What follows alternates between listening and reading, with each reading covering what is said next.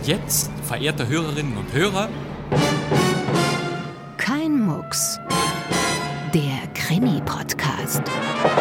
Aufmachen, Polizei. Keinen Schritt weiter, sonst schieße ich. Bleiben Sie stehen! Was ist denn passiert? Ich habe es nicht getan. beantworten Sie meine Frage. Das ist Anstiftung zum Mord. Stimmt das? Nein, das ist nicht wahr. Sie sind ein Lügner. Woher wissen Sie das? Ich hatte keine Ahnung. Wie ist eigentlich Ihr richtiger Name? Gisela. Woher wissen Sie, dass das ein Mann ist? Meine Frau? Ich? Weg mit dem Revolver! Was denn, willst du ja mucksen? Herzlich willkommen zum Krimi-Podcast. Dazu begrüßt Sie am Mikrofon Bastian Pastewka. Die neuen Folgen sind da und an unserem heißen Vorspann haben Sie spätestens erkannt, dass wir eine vierte Staffel einleiten. Kein Mucks, der Krimi-Podcast ist zurück. Aber warum? In den letzten Wochen sind bei uns zahlreiche Hörerbriefe eingegangen mit der Bitte, diese Sendereihe doch weiterlaufen zu lassen. Wir hoffen, diesen Wünschen entsprechen zu können. Und zwar mit Freude. Ab sofort erscheint Kein Mucks wieder jeden Donnerstag in der ARD-Audiothek und allen anderen Podcast-Portalen. Wie Sie vielleicht aus früheren Sendungen noch wissen, Brauchen Sie gar nichts zu wissen. In jeder Ausgabe heißt es Wir klären einen Mordfall.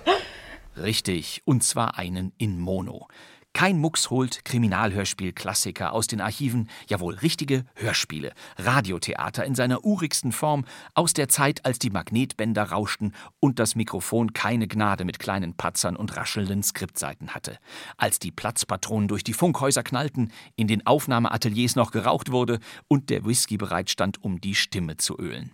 Knisternde Krimikamellen ohne Gewehr mit tollen Schauspielerinnen und Schauspielern, dem großen Hans Patch etwa. Ab heute werden zwei Beamte mit einem Aufnahmegerät im Keller ihres Hauses sitzen. Das Gespräch wird dann automatisch auf Band genommen. Aber was kann Ihnen das nutzen? Nichts.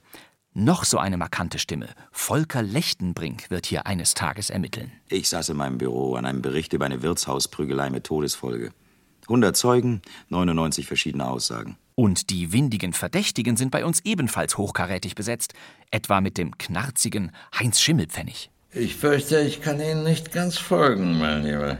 Oder mit der energischen Gudrun Daube. Sie glauben doch nicht, dass ich etwas damit zu tun habe. Sagen Sie mir die Wahrheit. Ich würde Ihnen wirklich gerne helfen, Inspektor Davis. Aber ich kann nichts für Sie tun. Und natürlich treffen wir auch wieder auf den ewig zwielichtigen Herbert Steinmetz. Ich habe damit nichts zu tun. Ich hatte Angst. Niemand flunkert im Verhör so gut, so schlecht wie er. Ich. Nein. Manche dieser Stimmen sind den regelmäßigen Kein-Mucks-Freaks unter Ihnen längst vertraut. Doch ich darf Ihnen wirklich voller Stolz und Vorfreude verraten, dass wir in unserer neuen Staffel nicht mehr nur, und was heißt schon nur in diesem Zusammenhang, auf die Archive von Radio Bremen zurückgreifen werden. Nein, wir bringen ab sofort die Klassikerschätze aus allen, ja, allen deutschen Sendeanstalten, die es gibt. Wir grüßen alle unsere Hörer. Die Hörspielredaktionen des Norddeutschen Rundfunks, des Hessischen Rundfunks, des Westdeutschen, Bayerischen und Saarländischen Rundfunks haben sich für kein Mucks auf Spurensuche begeben. Und wir haben sogar Radiokrimis von Stationen erhalten, die es gar nicht mehr gibt. Aus dem Rundfunk der DDR etwa. Die Archive verwaltet heute der Mitteldeutsche Rundfunk. Der Süddeutsche Rundfunk und der Südwestfunk sind dabei. Sie sind vor 25 Jahren im Südwestrundfunk aufgegangen. Der Sender Freies Berlin im heutigen Rundfunk Berlin-Brandenburg. Und bei den historischen Hörspielaufnahmen des alten Radios im amerikanischen Sektor, RIAS genannt, hilft uns der heutige Deutschlandfunk Kultur. Sie müssen sich das so vorstellen. Hier sind der Westdeutsche und der Norddeutsche Rundfunk mit ihren ersten Programmen über Mittelwelle und Ultrakurzwelle. Angeschlossen sind das dritte Programm des Senders Freies Berlin, die vierte Hörfunkkette des Süddeutschen Rundfunks, die Deutsche Welle, der Schweizerische Telefonrundspruch und das Deutsche Fernsehen. Ja, so ungefähr jedenfalls. Ich höre immer eine Radiostation an. Das ist schön. Hier aber sind wir ab sofort im Grunde alle ARD-Anstalten und der Deutschlandfunk Kultur in einem, zumindest wenn es um Krimischocker Dampfradioschätzchen geht. Kein Mucks heißt so viel wie Vorhang auf und bitte Ruhe für Hörspiel-Oldies, die heute kaum einer mehr kennt. Also, sind Sie bereit? Ja, ja, ja. Ja, fein. Dann soll es jetzt losgehen. Welcher Sender beginnt? Westdeutscher Rundfunk, zweites Programm.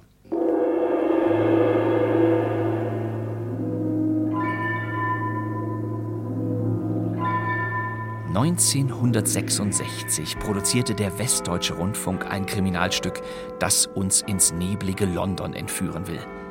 Stellen Sie sich die gluckernde Themse am späten Abend vor, am besten in Schwarz-Weiß, wie Sie sie aus alten Kriminalfilmen kennen.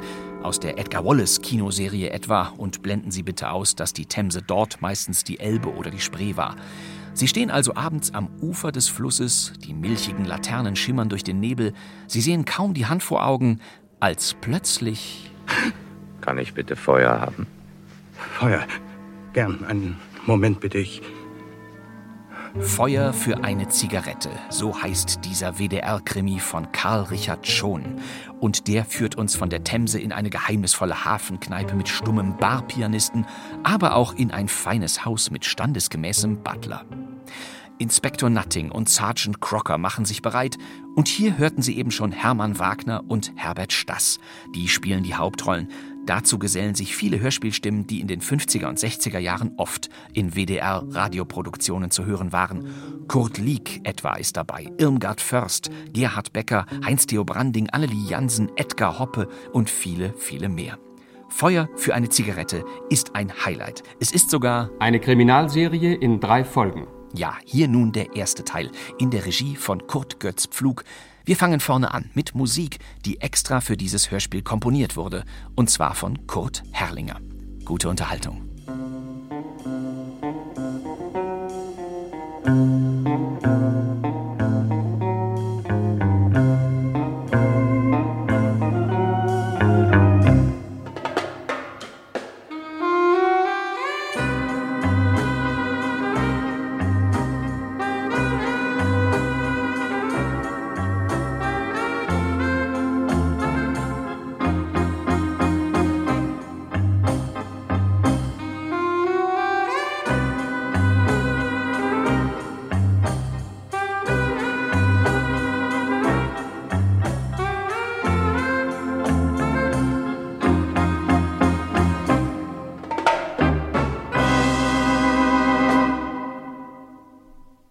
Es war in der Nacht des. Äh ja, des 17. November. Das Wetter war scheußlich, Piessup, Erbsensuppe. Das ist ein Naturereignis von grün-grauer Farbe, dick und so gut wie undurchdringlich. Das gibt es nur in England. Erlauben Sie übrigens, dass ich mich Ihnen vorstelle, meine Damen und Herren. Mein Name ist Dickens. Edgar Dickens. Autor von Kriminalgeschichten. Das gibt es auch nur in England. Kriminalgeschichten. Wenn auch die Amerikaner auf diesem Gebiet ziemlich aufgeholt haben. Aber entschuldigen Sie, ich möchte Sie mit meinen Ansichten über den Stand der Kriminalliteratur nicht langweilen. Äh, so viel steht jedenfalls fest, dass es drei Dinge gibt, die als die rühmenswertesten Erfindungen unserer Nation gelten dürfen. Die Kriminalliteratur, der Fußball und das Wasserklosett. Aber um auf die Nacht des 17. November zurückzukommen und auf die Erbsensuppe. Vielleicht ist Ihnen bekannt, dass es sich dabei um eine Art Nebel dritten Grades handelt. Um den Verkehr einigermaßen aufrechtzuerhalten, gehen Polizisten mit Pechfackeln umher. An den Brennpunkten der Stadt werden Holzfeuer entzündet. Die Erfindung des Automobils wird durch Bisub zur Phase. Also, so viel über das Wetter in der Nacht des 17. November. Nun, gegen Mitternacht schien es dann, als lichte sich der Nebel ein wenig. Darum beschloss ich, auf meinen gewohnten Nachtspaziergang nicht zu verzichten. Das war nämlich damals so ziemlich das einzige Vergnügen, das ich mir leisten konnte. Ich befand mich am Anfang meiner Schriftstellerkarriere, mit der es freilich auch heute noch nicht allzu weit vorangegangen ist. Ich äh, schlenderte also in Richtung Battersea Bridge hinab, steckte mir eine Zigarette in den Mund und äh, suchte in meinen Taschen nach Streichhölzern, aber ich hatte keine bei mir. Glücklicherweise hörte ich Schritte näher kommen. Rasche Schritte. Verdammt nochmal. Entschuldigen Sie. Der Nebel. Tut mir leid. Eh, aber da wir schon mal mit den Köpfen zusammengeprallt sind, hätten Sie vielleicht Feuer für mich. Ah, zum Teufel da. Vielen Dank. Hallo, Ihre Streichhölzer, Sie. Aber der Mann war schon verschwunden. Eine Viertelstunde genoss ich das zweifelhafte Vergnügen meines Spaziergangs im Nebel. Dann kehrte ich nach Hause zurück und ging ins Bett. Ich rauchte noch eine Zigarette und gebrauchte dabei die Streichhölzer, die mir der Passant gegeben hatte. Es war eine Reklamepackung und sie trug die Aufschrift Kolibri Bar. So Square 39. Gegen 8.45 Uhr am nächsten Morgen läutete das Telefon bei Scotland Yard. Die aufgeregte Stimme eines älteren Mannes verlangte die Mordkommission. Sergeant Hocker nahm das Gespräch an. Wie war die Adresse? Moment, ich notiere. Shiny Walk 22. Der Name? Slater. John Slater, Versicherungsmakler. Ja, wir kommen sofort. Hallo, Chef? Crocker, Mord in Chelsea. Ein gewisser John Slater, sein Diener hat eben angerufen. lassen Sie den Wagen vorfahren und sagen Sie Holloway und Dr. Morton Bescheid. Jawohl, Chef. Das Haus des Versicherungsmaklers Slater unterschied sich in nichts von den Gebäuden viktorianischen Stils, wie sie zwischen Pimlico und Hammersmith zu finden sind. Viel überflüssiger Stuck, verschnörkeltes Mauergesims und hochformatige Fenster. Als die Beamten von Scotland Yard vorfuhren, erwartete sie ein grauhaariger, sehr magerer Mann. Mein Name ist Reider. Ich bin. Ich war der Diener. Gehen wir hinein.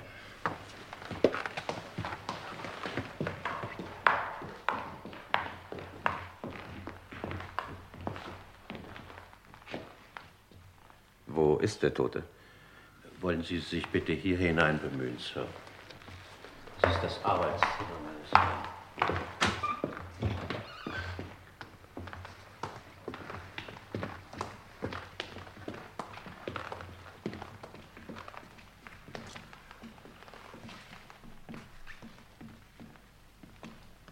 Haben Sie ihn entdeckt?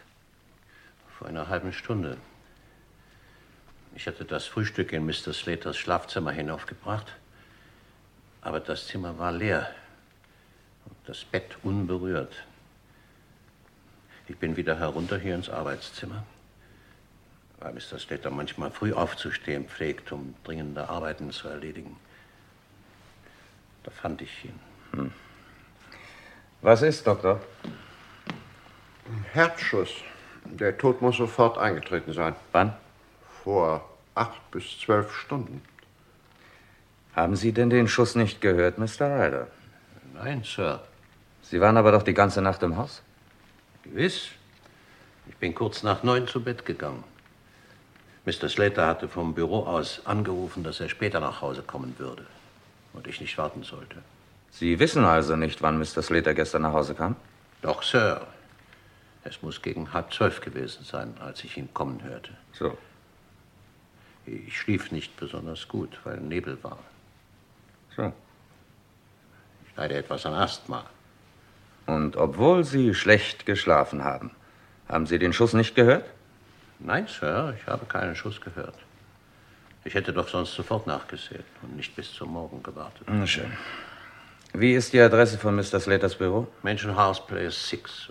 Corker, fahren Sie hin und stellen Sie fest, wann Mr. Slater gestern sein Büro verlassen hat. Vielleicht erfahren Sie auch sonst noch etwas, was uns interessiert. In Ordnung, Chef.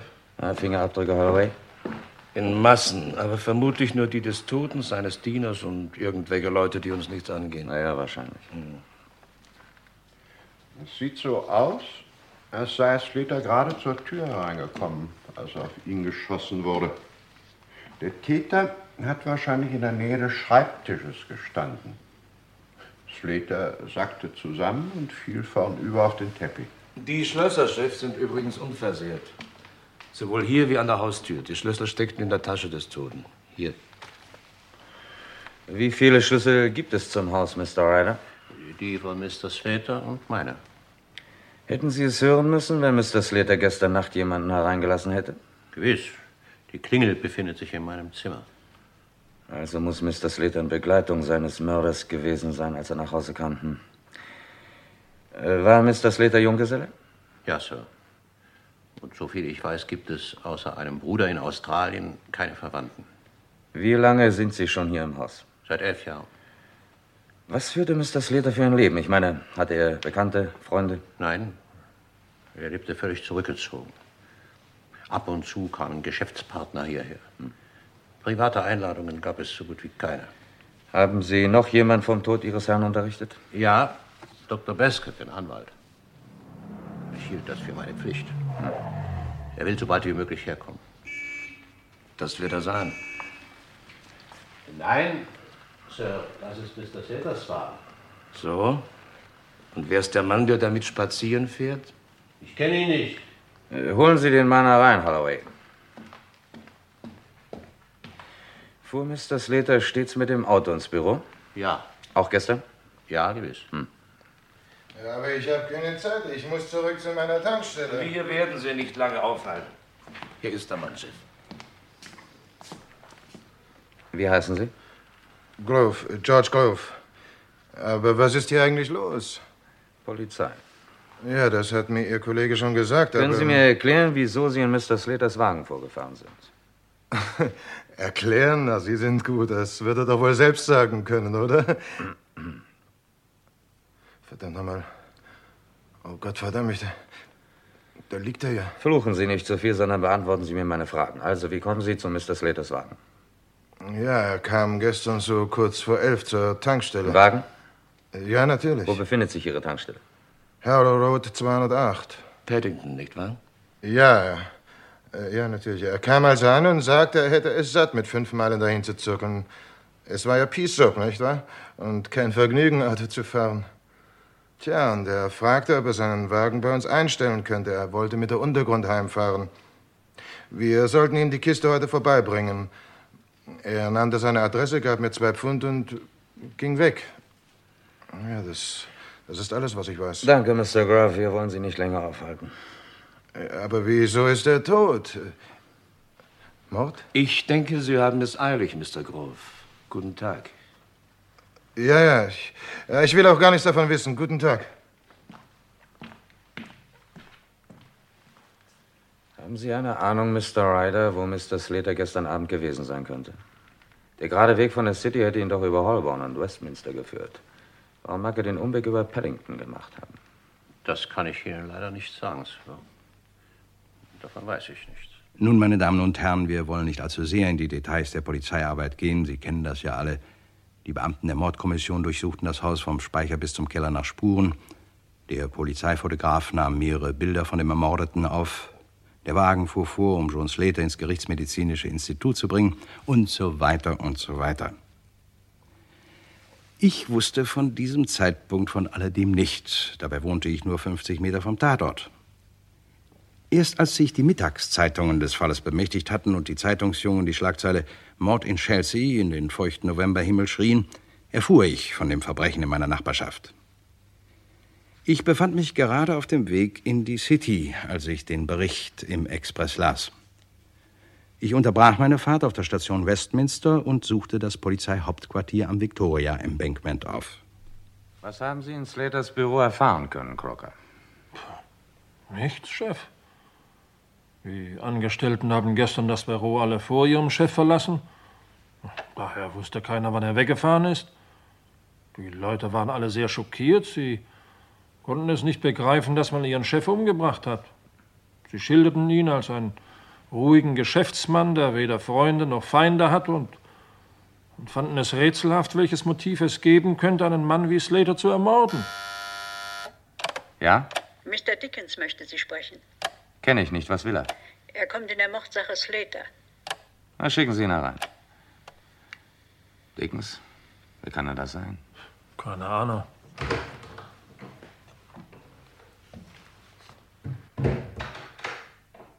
Guten Tag. Guten Tag. Guten Tag.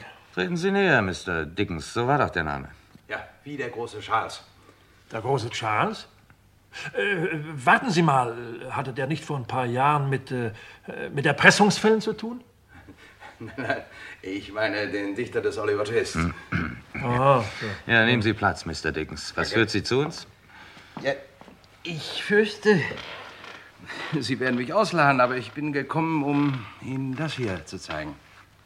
Streichholzschachtel? Ja, ich bekam sie gestern Nacht von einem Unbekannten am Shiny Walk. Am Shiny Walk? Ja, ich wohne da. Und? Der Mann, der mir diese Schachtel gab, kam aus der Richtung des Slaterhauses.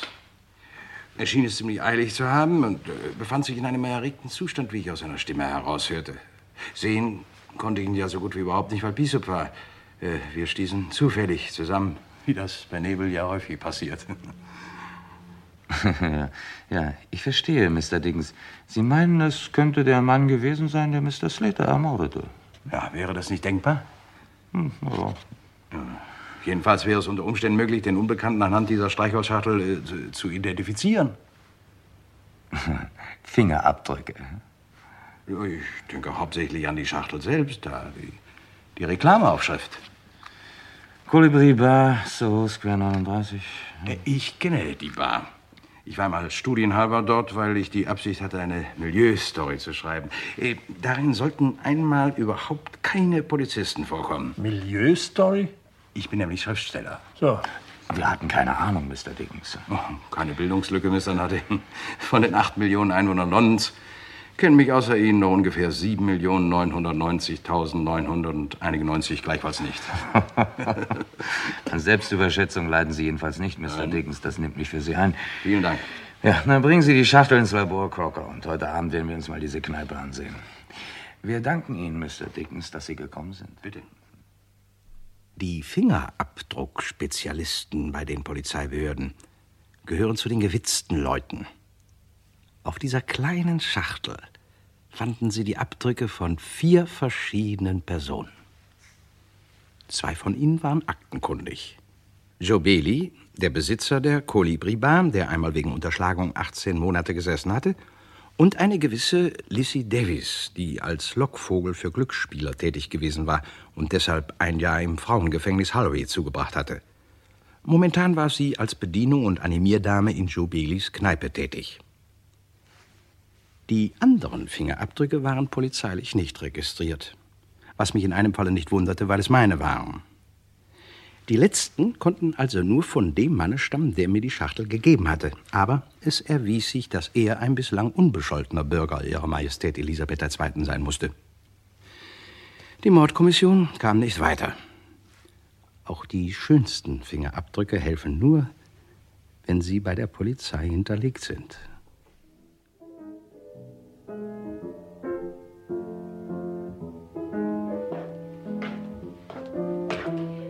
Zwei Gin, zwei Whisky. Du magst ein Gesicht, Lissy. Weißt du mir die Gäste vertreiben? Was ist denn los? Nichts. Martin, ne? War er heute schon hier? Nicht mal seine Nase. Er wird schon kommen. Zwei Gin, zwei Whisky. Setz ein anderes Gesicht auf Puppe, sonst... Verdammt, zwei Greifer. Ah, da verdrücke ich mich lieber. Ha, guten Abend, meine Herren. Guten Abend. Guten Abend. Da sind noch ein paar hübsche Tische frei, dort am Fenster vielleicht, oder hier, beim Klavier. Danke. Wir sind musikalisch. Ja, eben drum. Ha, Beethoven ist eine tolle Nummer. Beethoven? Ja, Spitzname, den er wirklich verdient. Wenn Sie als Polizist das auf dem Kasten haben, was der als Pianist leistet, kann ich Ihnen nur gratulieren. Ah, Sie haben uns also gleich erkannt, Mr. Bailey. Nichts für ungut, Sir, aber dass Sie vom Jahrzehnt riecht ja ein Blinder drei Meilen gegen den Wind. Umso besser, dann sparen wir uns die Präliminare. Die was? Also drei Whisky Soda hier an der Decke. Ist mir eine Ehre, Herr Kommissar. Nur Chefinspektor. Nutting ist mein Name. Mr. Holloway Mr. Crocker. Drei Whisky Soda, bitte sehr. Vier Bier. Hey, da ist ja auch die Kessel Lissy. Na? Immer noch auf die gewissen älteren Herren aus der Provinz scharf, die eine Pokerpartie nicht von Bridge unterscheiden können? Moment mal, Moment mal, bei mir gibt's das nicht. Wenn Sie deshalb gekommen sind... Dafür sind wir nicht zuständig. Sondern? Mordkommission. Was? Das gefällt Ihnen nicht? Ganz und gar nicht. Holloway, Crocker, kontrollieren Sie die Papiere der Gäste. Gäste kontrollieren. Herr Chefinspektor, haben Sie jemanden bestimmten auf dem Kieker? Das ist schwer zu sagen. Kann ich Feuer haben? Natürlich, bitte bedienen Sie sich. Okay. Ah, Sie machen Reklame mit den Dingern. Kosten die was oder sind sie gratis? Ich habe zwar nichts zu verschenken, aber von Ihnen nehme ich kein Geld. Halt, bleiben Sie hier. Bleiben Sie hier. Niemand verlässt das Lokal. Sir, Sir, was wollen Sie denn von Beethoven? Setzen Sie sich und spielen Sie weiter. Was ist denn? Warum redet er nicht? Er kann nicht. Er ist stumm. Er spielt schon. Aber der ist in Ordnung, Sir. Hallo, guten Abend allerseits. Leute vom Yard. Oh, verdammt. Eine Razzia. Da sind wir am richtigen Augenblick gekommen, Simi. Ja, scheint so. Ich heiße Clooney, Martin Clooney. Ich handle mit gebrauchten Autos, bin 32 Jahre alt und Lissy ist meine Braut. Wir werden bald heiraten, nicht wahr, Süße? Lass das doch vor allen Leuten. Und Sie? Ich bin Jimmy Feller. Meine Papiere sind all right. Gut für Sie, Mr. Fell. Um was geht's denn eigentlich? Mordkommission. Oh, Ich wette, Inspektor, es ist niemand anderes gewesen als Joe. Der hat nur so eine scheinheilige Fresse. Aber wenn Sie ihn unter die Lupe nehmen... Wenn das ein Witz gewesen sein soll, Martin, dann kitzel mich mal, damit ich lachen kann. Setz dich hin, trink deinen Whisky, halt die Schnauze. Sagen Sie, Mr. Bailey, war es gestern auch so voll hier wie heute? Gestern, Moment mal. Nein, nein, nein, da war nicht viel los, war ja Nebel, der verdirbt mir immer das Geschäft. Warum? Sie selber aber waren natürlich den ganzen Abend hier. Aber natürlich, was soll ich denn sonst gewesen sein? Und Sie, Miss äh, Davis? Ich arbeite hier. Glauben Sie, dass ich kommen und gehen kann, wie es mir passt? Na klar, weil ich ja auch hier, Sir. Ich verstehe gar nicht, Übrigens, was... Inspektor, wenn Sie mich fragen wollen, ich war gestern auch hier, trotz des Nebels. Ich saß mit Jimmy zusammen. Um 1 Uhr haben wir dann Jimmy nach Hause gebracht und sind zu Lissy gefahren. Nicht wahr, Süße? Ja, das stimmt. Mr. Feller, darf ich Sie fragen, was Sie arbeiten? Ich habe eine Agentur. In welcher Branche? Der, der vermittelt alles, was ihm unter die Finger kommt. Ich sag immer, du verzettelst dich, Jimmy. Aber er hört nicht auf mich. Quatsch nicht. Ja, stimmt's denn nicht? Na, mischt euch nicht ein. Sagen Sie, Inspektor, weshalb sind Sie eigentlich in mein Lokal gekommen? Tja, Tja, im Grunde möchte ich nur wissen, wie Sie Ihre Streichhölzer unter die Leute bringen, Mr. Bailey. Was haben Sie denn mit meinen Streichhölzern? Sie haben schon vorher davon geredet. Ich verstehe das nicht. Ja, schon gut, Mr. Bailey. Die Papiere scheinen alle in Ordnung zu sein, Chef. Hey, Sie Klaviertiger, wie steht's denn mit Ihrem Ausweis? Verdammt, ich möchte wissen, wer mir diese Suppe eingebrockt hat. Alles all right, Chef. Also, dann wollen wir nicht länger stören. Auf Wiedersehen. Hoffentlich nicht. Missverstehen Sie mich nicht, Sir, aber wenn irgendwo die Polizei ein- und ausgeht, dann... Kommen Sie es runter, Bailey, und ersticken Sie nicht an. Gute Nacht. Verdammt nochmal. Ah, Beethoven, stach keine Löcher in die Gegend, spiel was. Dafür bezahle ich dich schließlich.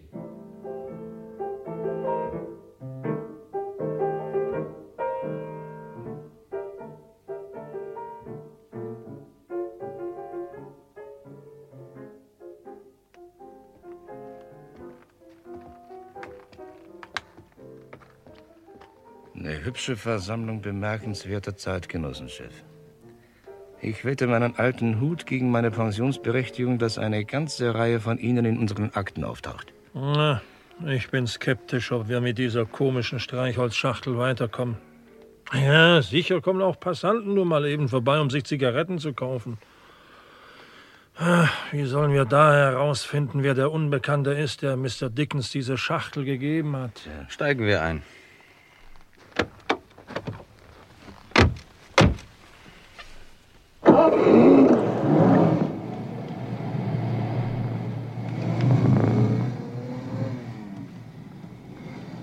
Warum sagen Sie nichts, Chef? Weil ich im Augenblick nichts zu sagen habe, Holloway. Wissen Sie, was mir aufgefallen ist? Hm?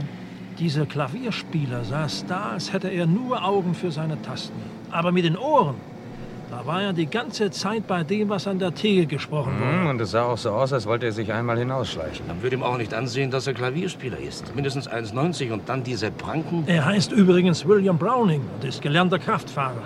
Ob wir den auch in unseren Akten wiederfinden? Diese Frage blieb vorerst ohne Antwort. Es war spät geworden und auch für die Beamten der Mordkommission Feierabend. Am nächsten Morgen, dem 19. November, erschien Sergeant Crocker gegen 10 Uhr mit einem Aktenbündel im Büro. Ein paar Volltreffer, Chef. Hier, sehen Sie sich das an.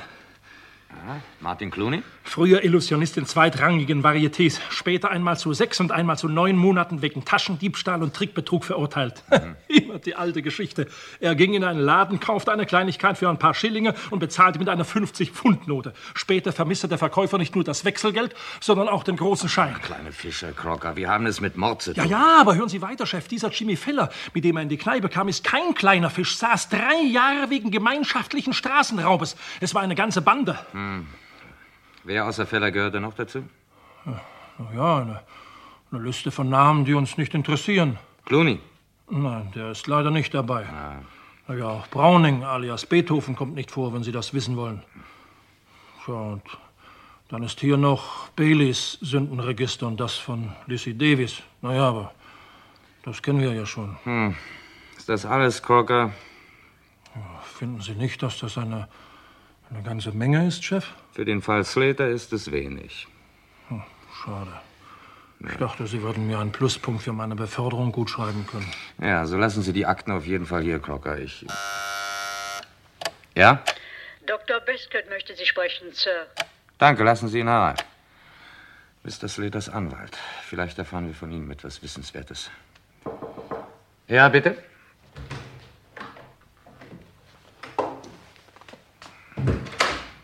Guten Tag, meine Herren. Mein Name ist Beskett. Guten Tag. Äh, Dr. Beskett, nehmen Sie Platz. Das ist äh, Sergeant Crocker. Guten Tag, Sergeant. Guten Tag. Was bringen Sie uns, Doktor? Ich bin seit vielen Jahren äh, Mr. Slaters Anwalt. Nach seinem plötzlichen Ableben habe ich nun seinen Nachlass zu betreuen. Ich muss dazu bemerken, dass Mr. Slater mir vor zweieinhalb Jahren sein Testament übergab, anstelle einer bereits existierenden letztwilligen Verfügung. Es ist mir unbekannt, inwieweit Mr. Slater die erste Fassung seines Testaments abänderte. Tatsache ist jedoch, dass es sich bei meiner Fassung um die endgültige handelt. So viel wir wissen, gibt es nur einen Bruder des Toten in Australien. Ich nehme an, dass er der Erbe ist. Keineswegs, Mr. Nutting. Und das ist eigentlich der Grund, weshalb ich Sie aufsuche. Wer ist denn in dem Testament bedacht?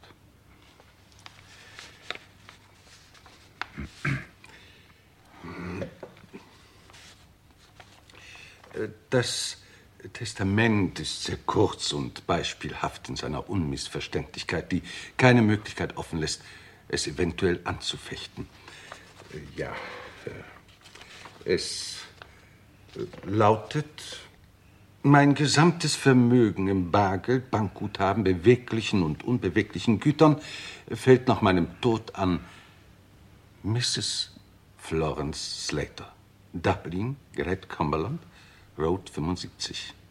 Ach, eine, eine Schwester des Toten? Nein. Es ist die geschiedene Ehefrau seines Bruders Broderick, zurzeit Brisbane, Australien. Die geschiedene Ehefrau des Bruders? Das überrascht mich. Ähm, wie hoch beläuft sich denn Mr. Slaters Hinterlassenschaft? Soweit ich es im Augenblick übersehe, dürften es alles in allem 10.000 Pfund sein, zuzüglich des noch festzustellen Wertes seines Hauses. Hm, das ist zwar kein Vermögen, aber oh, hübsches Sümmchen. Ja. Ich habe Mrs. Slater telegrafisch gebeten, nach London zu kommen. Sie dürfte morgen oder übermorgen eintreffen. Wissen Sie etwas über die Gründe, weshalb Mr. Slater seinen Bruder vom Erbe ausschloss? Leider nein, Mr. Nutting. Ich erfuhr vom Inhalt des Testamentes erst bei der Eröffnung. Ziemlich merkwürdig, finden Sie nicht? Erbschaftsangelegenheiten sind viel öfter, als man gemeinhin glaubt. Nun, ich möchte es so sagen, überraschend pointiert. Aber wenn der Erblasser eines gewaltsamen Todes stirbt, tja. Ich äh, hielt es für meine Pflicht, Sie vom Inhalt des Testamentes in Kenntnis zu setzen, Mr. Nutting. Haben Sie noch Fragen? Nein, im Augenblick keine. Besten Dank für Ihren Besuch, Doktor. Auf Wiedersehen, meine Herren. Guten Tag. Auf Wiedersehen.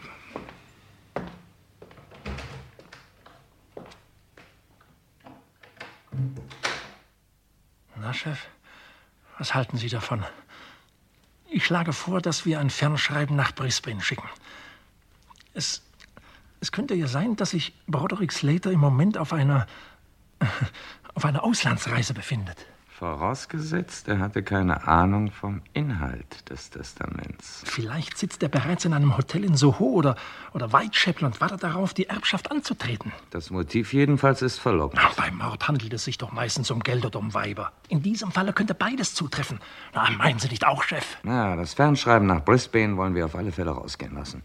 Erledigen Sie das, Crocker. Fernschreiben rausgehen lassen. Es war am gleichen Abend, am 19. November gegen 11 Uhr, als ich zu meinem gewohnten Nachtspaziergang aufbrach. Das Wetter war viel besser als vor zwei Tagen, man konnte sogar die Sterne erkennen. Mein gewohnter Weg führte mich in Richtung Battersea Bridge hinab, genau wie vorgestern. Diesmal hatte ich Streichhölzer bei mir. Aber einem anderen fehlten sie. Entschuldigung, kann ich Feuer haben? Gern. Einen Augenblick. Kennen wir uns nicht? Nicht, dass ich wüsste. Das heißt. Sagen Sie kein Wort mehr. Was wollen Sie? Los, immer schön rechts Richtung Fluss. Nun war die Lage so, dass ich in meinem Rücken den unmissverständlichen Druck eines Revolverlaufers spürte. Es war ein Gefühl, wie es in Romanen oft beschrieben worden ist, weshalb ich mir erspare, näher darauf einzugehen. In diesem Moment stolperte ich über irgendein Hindernis. Idiot. Entschuldigen Sie. Verflucht! So leicht kriegen Sie mich nicht.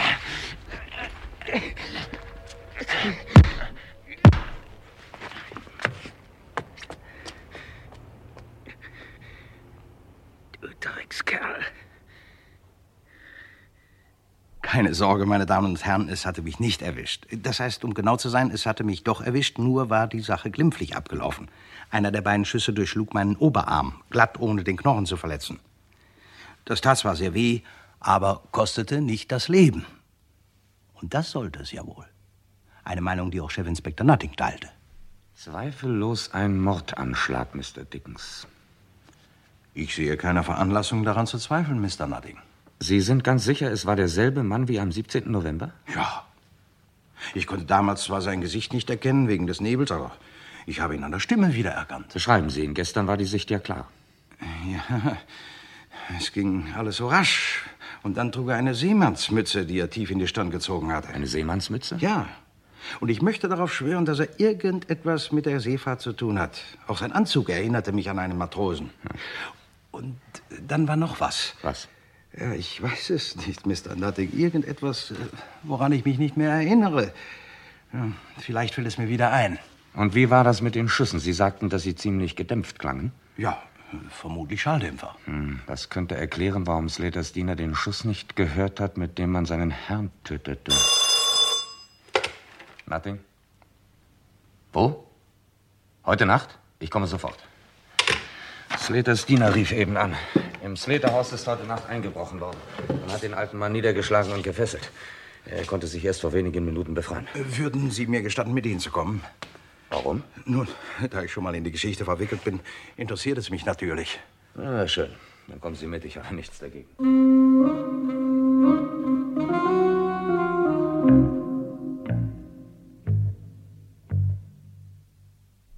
An die Uhrzeit kann ich mich nicht mehr erinnern, Sir. Aber es war bestimmt schon nach Mitternacht, als ich die Geräusche hörte. Das heißt, es waren eigentlich keine Geräusche, sondern nur eine gewisse Unruhe im Haus.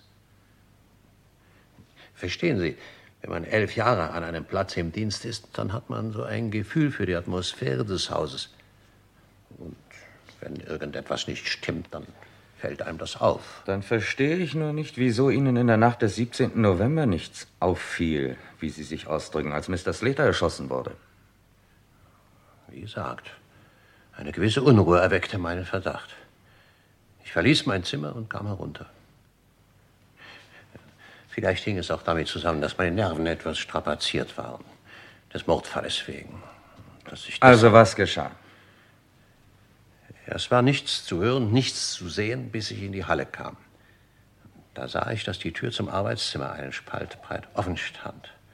Und es fiel ein Lichtschein heraus. In diesem Augenblick wurde ich von hinten gepackt. Jemand drückte mir die Kehle zusammen, sodass ich keinen Laut herausbrachte. Ich wurde ohnmächtig. Als ich wieder zu mir kam, saß ich in diesem Stuhl, gefesselt und geknebelt. Ich brauchte die ganze Nacht, bis es mir gelang, mich von den Fesseln zu befreien. Ich war entsetzlich, Sir. Haben Sie den Mann gesehen? Nein, er stand ja hinter mir. Ich fühlte nur seine Hände, die wie Eisenklammern zupackten. Aber, entschuldigen Sie, wenn es merkwürdig klingt, Sir, aber ich sah und hörte ihn nicht, doch ich roch ihn. Wieso? Ja, es ging ein bestimmter Geruch von dem Mann aus. Wissen Sie? Ja, das war es, woran ich mich nicht mehr erinnerte, Mr. Nutting. Sie, Mr. Dickens? Ja, ich habe ihn auch gerochen. Als ich mit ihm ins Handgemenge kam, war es ganz deutlich. Es war ein Geruch von Wasser und Teer. Genau das wollte ich sagen. Der ganze Kerl stank nach äh, Wind, Wetter und Meer. Hm. Es scheint also, als hätte er zuerst versucht, Sie, Mr. Dickens, unschädlich zu machen, um dann hier ins Haus einzudringen und... Konnten Sie feststellen, Mr. Ryder, ob irgendetwas gestohlen wurde?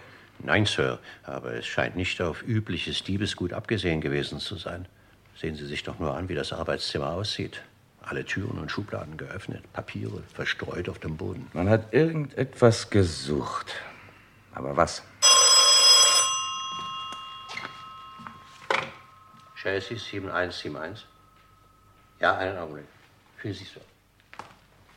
Danke. Ja, am Apparat. Ach. Hm, Ja, gut, schicken Sie Sergeant Crocker und noch zwei Leute hin. Ich komme erst später selbst. In Mr. Slaters Büro ist heute Nacht auch eingebrochen worden. Man hat alle Akten durchsucht. Scheinen sich um eingeschworene Feinde der Bürokratie zu handeln, Chef. Verzeihung, Sir, mir fällt da etwas ein. Ja? Ich wollte eigentlich schon darauf zu sprechen kommen, habe es aber vergessen. Es handelt sich um den Schlüssel. Um welchen Schlüssel? Wenn ich mich recht erinnere, blieb bisher ungeklärt, auf welche Weise Mr. Slaters Mörder ins Haus kam. Ja, und heute gibt es wieder keine Spuren von Gewaltanwendung. Dazu möchte ich sagen, dass Mr. Slaters Schlüssel vor ungefähr vier Wochen verloren gegangen ist. Wieso? Wir haben ihn doch in seiner Hosentasche gefunden. Gewiss, das war der, der nach meinem Schlüssel angefertigt wurde. Und wo glaubte Mr. Slater damals seinen Schlüssel verloren zu haben? Das war das Mysteriöse, Sir. Es muss hier im Haus gewesen sein. Mr. Slater war mit einem Klienten aus der Stadt gekommen und hatte selbst die Tür aufgeschlossen. Am nächsten Morgen war dann der Schlüssel unauffindbar. Und obwohl wir ihn überall gesucht haben, blieb er verschwunden. Hm. Wer hat an jenem Abend, nachdem dieser Klient gegangen war, das Haus abgeschlossen? Ich, Sir, wie an jedem Abend. Wie war der Name dieses Klienten? Das weiß ich nicht. Er wurde nicht genannt. Wie sah er aus? Oh. Mittelgroß. Dunkles Haar. Ein unauffälliges, recht alltägliches Gesicht. Ja, und er trug eine Brille. Vor vier Wochen, sagen Sie also, ungefähr Mitte Oktober? Ja.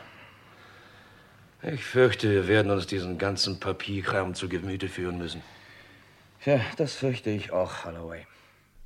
Am Nachmittag dieses Tages, es war der 20. November, fuhr ein Polizeiboot in Höhe des Battersea Parks mit halber Kraft stromaufwärts. In der Luft hing eine Ahnung neuen Nebels, was der Laune der beiden Polizisten an Deck genauso wenig förderlich war wie der Laune der Londoner im Allgemeinen.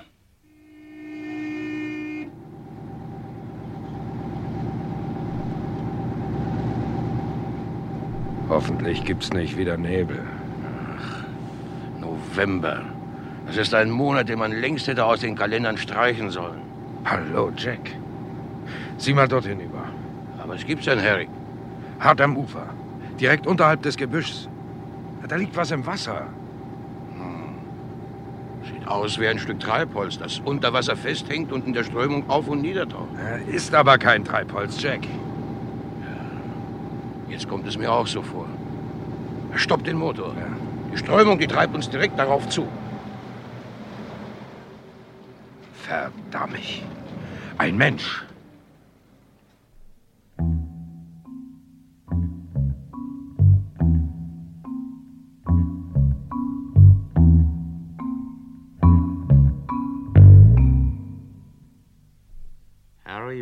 Wilkins hieß der Mann? Ja, Chef.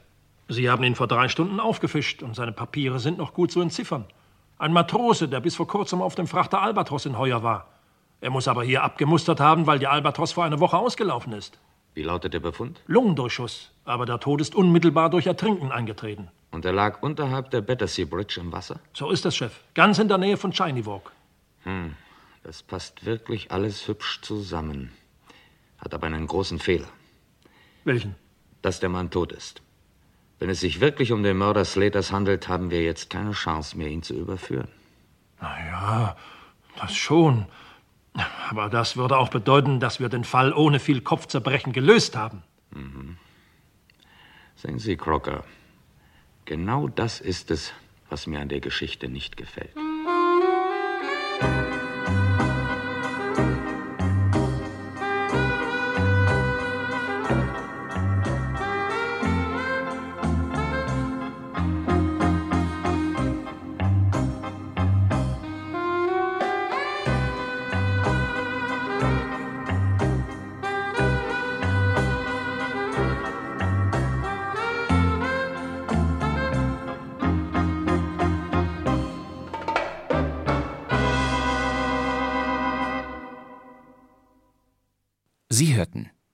Feuer für eine Zigarette, Teil 1 von 3 von Karl Richard Schon.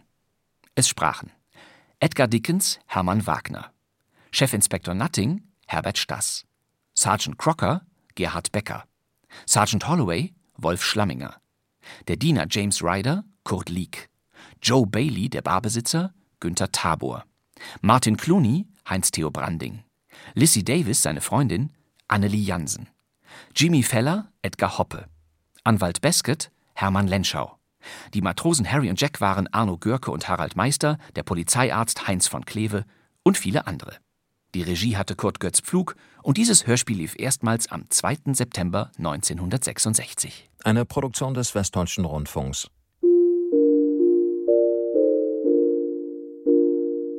Ja, und der zweite Teil unseres dreiteiligen Hörspiels erwartet Sie natürlich in der kommenden Keinmucks-Folge.